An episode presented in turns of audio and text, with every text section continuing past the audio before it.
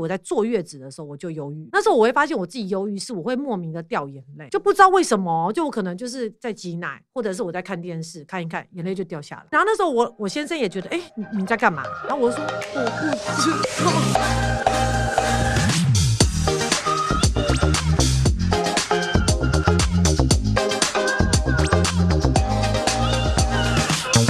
真心话，老实说，欢迎收听。真假我也行，我是田姐儿，我是小鱼儿。哇，今天我们这集的我也行嘉宾很不得了哦，他是我之前制作一档健康节目的固定营养师，他可以把营养知识用简单的话语解释给你听，而且我都听得懂哦，我都听得懂，你们一定也听得懂。他现在是双宝妈的职业妇女，我们欢迎宋明画，欢迎。欢迎，Hello，大家好，我是明樺。耶！Yeah, 今天非常欢迎他哦。你今天看到他本人哦？你看又高又瘦的，好羡慕哦。完全看不出来他是双宝妈，看不出来，我们差别好大哦。真的还好，还好，还又胖。你看很多妈妈产后都不开心，我们也曾经不开心过。嗯，可不可以告诉我们你怎么办到的？产后忧郁症怎么克服？哎、欸，其实我真的有产后忧郁哎。啊？对对对，其实呃，应该是说，因为我本身呃，因为毕竟第一次当妈妈嘛。所以其实那时候就觉得，哎，整个世界，你的整个生活完全就是起了大变化。对，就是感觉，因为没有人教我们怎么当妈妈。我相信所有的妈妈第一次当妈妈都是这样子。所以那时候，而且我又是属于比较紧张型、比较控制型。可是一个 baby，你怎么可能控制控制他？对，他什么时候要哭，什么时候要就睡觉的时间，或者是喝奶等等。所以那时候其实。我在我觉得应该跟荷尔蒙有关系啊，因为那时候其实我在坐月子的时候我就忧郁，哦、那时候我会发现我自己忧郁是我会莫名的掉眼泪，哦、就不知道为什么，就我可能就是在挤奶，或者是我在看电视看一看，眼泪就掉下来啊。哦、对，然后那时候我我先生也觉得，哎、欸，你你在干嘛？然后我说我不知道。看喜剧你也这样掉眼泪吗？都是跟我都是看综艺节目，哈因为那时候我知道自己已经好像呈现一个比较 down 的一个状态，所以我不会特别去看悲伤的电影啊，嗯、或者是什么连续剧悲伤的不会，我就会特别去看，比如说那种什么综艺节目那种，嗯、可是就是眼泪就掉下来。啊、对，然后我先生就发觉好像有点不太对劲，所以那时候我在坐月子，人家不是说坐月子都不能吹到风啊，不能外出，嗯、他就硬拉我去看电影。哦，而且看的也是喜剧，可是我还是在哭。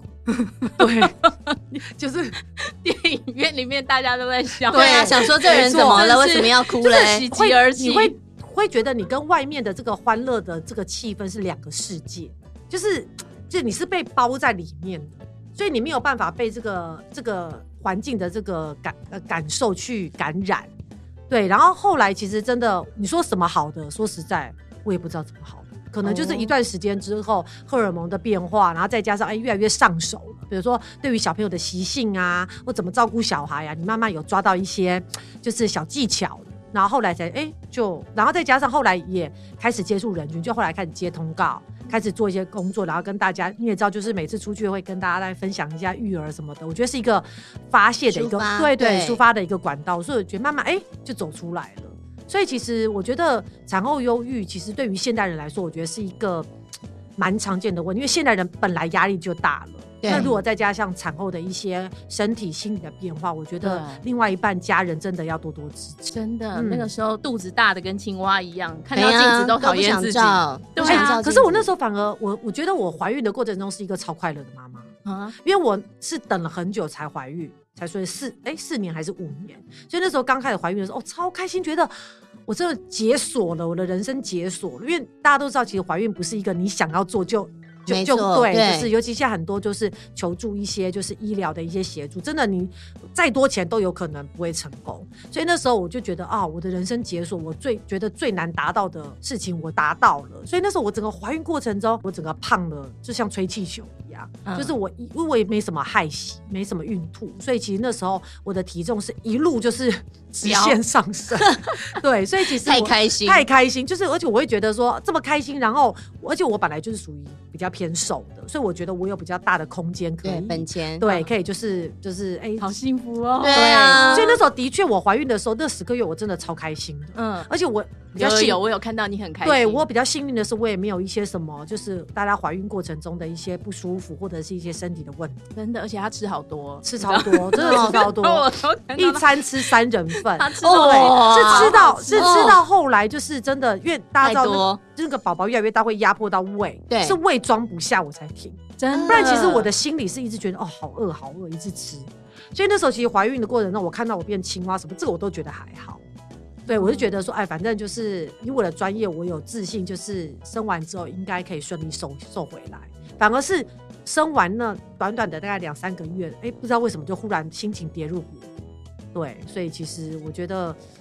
妈妈真的很伟大啦，对啊，就是在怀孕的过程中、生产过程中、育儿过程中，其实很多关卡。嗯，对。可是很多人其实不太知道自己得了忧郁症，对不对？是是。像我自己也觉得我应该不会得忧郁症，我也是怀孕的时候超开心，也是胖了二十几公斤。嗯、第一胎的时候、也是变青蛙啊，然后生完之后就觉得突然每天看到老公都觉得好讨厌哦，烦不烦啊？你做这个也烦，那个也烦，然后一出现你就整个心情很荡，易怒，对，易怒啊，绿巨人。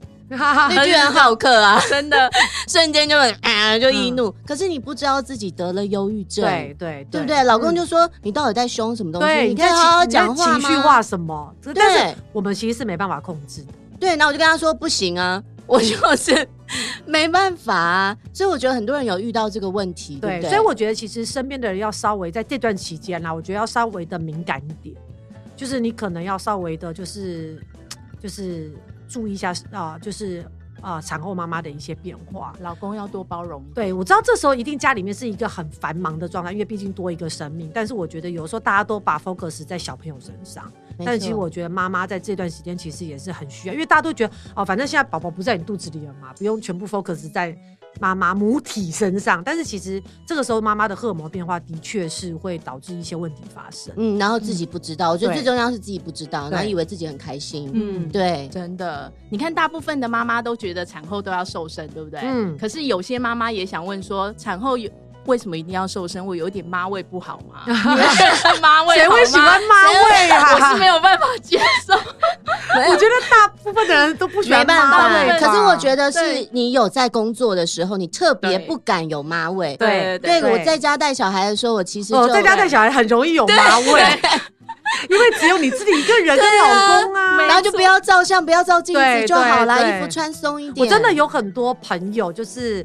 她可能啊、呃，生产完之后，她就是选择当那个全职妈妈。哎、欸，真的，真的过了，可能小朋友慢慢比较大，满一岁、两岁之后出来约出来，哎、欸，真的很妈味，真的。对，但是我觉得他们脸上感觉也是乐在其中啦，因为可能他的全心全意都在小孩子、家庭身上。所以，可是我觉得女人真的要懂得爱自己。没错。而至于说刚才我们的田姐儿说，哎、欸，到底为什么要产后减重？其实呃，其实当然跟我们的自信、跟我们的比如说啊、呃、外表有关之外，其实跟我们的身体也有关系。因为其实我们有发现很多呃，就是孕妈妈她可能在怀孕过程中，我们大家都有喝过糖水，对不对？有对甜的。对，然后都要测一下有没有妊娠糖尿。嗯、那其实有少数的人，他可能有妊娠糖尿，他就会特别注意，怕说自己小朋友健康等等。嗯。但是反而是生产完之后，他忽略了，他觉得说，哎、嗯。欸反正宝宝已经健康顺利的出生了。然后就忽略了自己妊娠糖尿这一块，因为其实有研究发现，如果你怀孕过程中有妊娠糖尿的话，其实你未来得到第二型糖尿病的比例会比一般人高。所以其实如果你呃生产完之后你没有把自己的论，再加上你怀孕过程中又胖很多，那如果你生产完之后没有赶快把自己瘦下来，那其实当然你就会加重这个呃第二型糖尿病的可能性。所以我觉得撇开就是外表啊，我们的自信心之外，其实身体这一块其实是跟我们的啊、呃、体重。控制是很有关系的，嗯嗯，可是减肥很难呐、啊，对不对？真的，减肥超难的、啊。你在家带小孩的时候，然后一整天超累的。我看到盐酥鸡就想要吃啊，那个真奶就想说每天来一杯多棒，嗯，舒压舒压，对啊，超级舒压的。你需要一个疗愈的过程，对对对。那要怎么办？营养师其实不是说不能吃这些东西，我因为常常很多人说，营养师难道你都不吃咸酥鸡吗？对啊，我想问，我想问，真的，我会我会怎么吃？我们的田姐儿一定知道。对，其实基本上就是我觉得取代的概念啊。对，第一个起来就是，如果你真的，比如说哦，真的压力很大，你今天就是确定你自己会来一杯真奶，嗯，那你可能正餐的饭淀粉就不要吃哦。对，就有类似整碗不要吃，因为就都给送给真奶。对，因为你要喝嘛，你要用喝的，那你势必其他用吃的。你就要做一些取舍，对，或者是我真的要吃咸酥鸡比较油，那你可能正餐你就以青菜为主去搭配，对，去搭配，还是要有点理智，就对，就是不能说哦，正餐我还是随便吃，然后吃完之后我还是拼命克这个咸酥鸡或蒸奶，那当然就是雪上加霜。然后还有就是频率问题啦，如果你每天这样吃，哦，那真的就很可怕。可是如果比如一个礼拜吃个一次。假日，比如说，哎，小朋友睡了，放松一下，对，把妈妈的 Happy A 开始到了，这时候你我吃一点，我觉得啤酒炸鸡，对呀，胖老爹就来了，我可以又给他叫下去，真的。自己要开心一点。对了，我觉得就是频率跟取代的问题啦，而不是说这些东西完全不能有，不然这样人生真的太苦了啦。如果真的都不能吃，就算你没有忧郁，都都变忧郁了。我也觉得，对对，所以大吃大喝也要聪明选择。对，就比如说你真的大吃大喝，你尤其是有些上班族，他可能比如说呃，知道晚上要应酬要聚餐，那他中午就少吃一点，这样子概念。哦，对，中午他可能就呃，如果可以的话，就是一份烫青菜，然后搭配一点，比如说豆浆。哎，稍微不饿，肚子不饿的状态下，然后哎，慢慢可能六点下班了聚餐，就等于说他中午可能顶多只有一两百大卡，可是把这个热量弥补给晚上，让他这样一整天总热量不至于说会太夸张，就是一个取代的感觉。所以你要说能不能聚餐，当然可以；能不能喝酒，当然可以。但是你能不能把这些食物热量的分配稍微重新调整一下？哦，那像你这个中午都要自己用。你看像，像像那个小鱼儿，他就说他有时候很懒的时候，他中午完全没有时间可以自己弄的。全职妈妈哪有时间弄午餐呢、啊？嗯、因为我其实那时候带小孩的时候啊，他在睡觉的时候，我就也没办法吃午餐，因为开始就在洗奶瓶，嗯，然后洗什么有的没的衣服，然后最主要是我就开始准备晚餐了，嗯，因为我就想说不能让小朋友就自己一个人在那，就开始准备晚餐。那我午餐吃什么？副食品，就是他剩下的 副食品吃不完，好忧郁哦，你没有办 法去做那个东西啊。那个时候是不是还没有 Uber Eats？那时候还不发达，对，就是能够叫的不多啊。说到 Uber Eats，当你点开 Uber Eats 要点的时候，选择太多了，你可能选完之后，小孩就醒了。对对对对，所以到底，所以人生是不是很难？对。到底要怎么样吃一个正常的午餐？我老说我真的没办法吃午餐欸。我觉得就是大家都会觉得正餐好像一定就要三菜四菜一汤，其实真的没有那么复杂啦。有时候可能，比如说柜子里面打开有面条，然后煮个面，然后打一颗蛋，然后冰箱有一些青菜就放下去煮，就这样子。哦，其实就是道就好。对，其实就是该有的。比如说你刚你看我刚刚讲的面条有淀粉、蔬菜，嗯，然后有。啊，鸡蛋蛋白质，对，所以其实有时候就是冰箱有些什么东西，哎，就加减减一点。因为像你如果晚上有在煮饭，一定会有一些现成的食材会有。对对，怕的是冰箱一打开是空的，那真的没办法。可是如果有牛奶，对，可是如果哎有在煮饭，即使只有一餐的妈妈，其实她冰箱一定会有一些现成的食材，那可能就哎加一点。像我有时候自己在家里，中午我可能也是哎打开冰箱，哦，有一颗洋葱哦，或一个一颗红萝卜切一切，然后配一点面条。然后配一个蛋，或者是有一些其他的蛋白质，你稍微这样煮一碗鸡肉，对，其实就很快啦。那甚至好，如果更更方便的，就泡面嘛，嗯，然后泡面总有吧，大家家里都有泡面，然后也一样啊，加一颗蛋，放一点青菜，然后调味包不要全部加，其实也是 OK。调味包不要全部加，哦、一定会全部加，或者是啊，如果你真的全部加，汤不要全部喝。总可以吧，对不对？你看我给你那么多个选择哎，对，Plan A、Plan B、Plan C，真的，汤面换成干面也可以，对对，就是还要变一点口味，不然天天都吃一样的。对对，所以其实我觉得有的时候就是真的比较有空的时候，比如先生在或者是有帮手在的时候，可能家里面就有有比一些可以直接拿拿来使用的食材。对，就是不要说哦，等到可能真的要煮饭的时候才在洗切，你就会觉得很麻烦。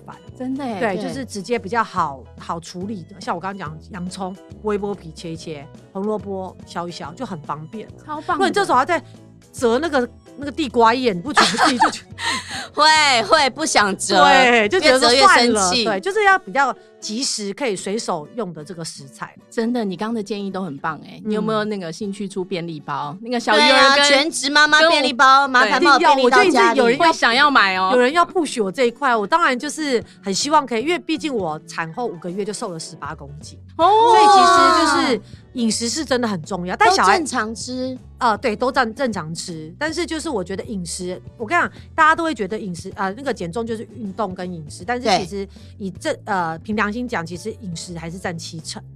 哦，饮食占七成，除非是说你真的是像那种，就是他本来肌肉量就很大块的那种，嗯，舞蹈老师啊，或者健身教练，那另当别论，因为他本身热量燃烧就很多。可是以普罗大众来讲，饮食还是占七成，所以其实我也蛮希望能够哎、欸、出一些呃，比如像便利包啊、即食包啊，或者加热包这种，就是哎、欸、可以让一些比较繁忙的妈妈、职业妇女，或甚至像小朋友的一些啊宝宝饮食物、宝宝粥，其实我觉得都是还蛮。蛮方便的东西，真的耶！靠你了，加油！好，加油，加油！对呀，哎，这样会不会大家以为我在卖？我现在目前没有在卖哦，现在没有，我们在 push 他。对，我们会很希望吃到这些东西啊，就像产后的妈妈也也要有营养，对不对？所以我们常常很多人都跟我们说要喝低基精。嗯，那到底这个低基精，我其实一直都存在一个疑问：低基精很贵，就是你喝一包，有人一天喝两包，两百多块就没了，真的。对啊，那到底低基精跟那个基精就是？一罐的那种有什么差别？当然味道有差，可是它的营养跟功效有差吗？嗯、其实应该是说，它们都是来自鸡汁的一个精华啦，应该是这样讲。所以其实哦，说真的，味道不一样，然后加营养成分，其实也会有一些差别。嗯、但是它们大部分都是提供给我们一些小分子的氨基酸，可以让我们比较好吸收。哦、因为我们一般吃肉啊、吃鱼啊、吃蛋，它是比较大分子，所以针对一些比如说呃银发族或者是小朋友，他可能吸收没有那么就迅速或者是有效的时候，他可能就。呃，营养的素的一个就是得到的得到比较少，对，所以这时候可能就会选择，或者是那种久病初愈，或者是他可能刚动完手术，他需要及时的营养。对其实像这种基金或低基金，其实就是一个蛮好的选择。但是我还是要讲，它只是一个加分加强，我们还是以天正常的食物为主。那如果他真的比如牙口功能退化，或者是他真的胃口不是这么好，但是他愿意用喝的来做一个补充的话，就可以做一个选择。剖腹产跟自然产有没有差别？比如说剖腹产喝会比较好，因为剖是，因为毕竟剖腹产它有比较就是直接看到的伤口，所以当然因为伤口的复原是需要啊、呃、蛋白质，所以当然其实对剖腹产来讲，可能它的需求是更高的，所以就是可以这样子的一个产品。哦、但是我觉得产后的妈妈，因为她要喂母乳，她需要日夜颠倒，对呀、啊，真的，所以我觉得她的营养一定是是需要的。对，但是我还是要强调，因为很多妈妈在坐月子的时候会特别迷信一些什么呃炖猪脚啊、麻油鸡呀。哦，对，其实我们是需要营养，但是不是需要过量的热量。嗯，大家知道胖，对，那就是其实都是过多的油。因为我们刚刚讲麻油鸡那个油，然后或者是猪脚的那个肥肉，其实那个都是油脂偏高，真的有的蛋白质不见得多，尤其是他可能麻油鸡，他只喝汤，他那个鸡肉根本不吃。没吃。对，所以其实我要强调的是，还是要把那些肉啊、鱼啊吃下去。至于那个汤汤水水，如果真的，比如说你订的月子餐，或者是你家里煮的真的过油，嗯，我觉得还是不要硬把它喝下去。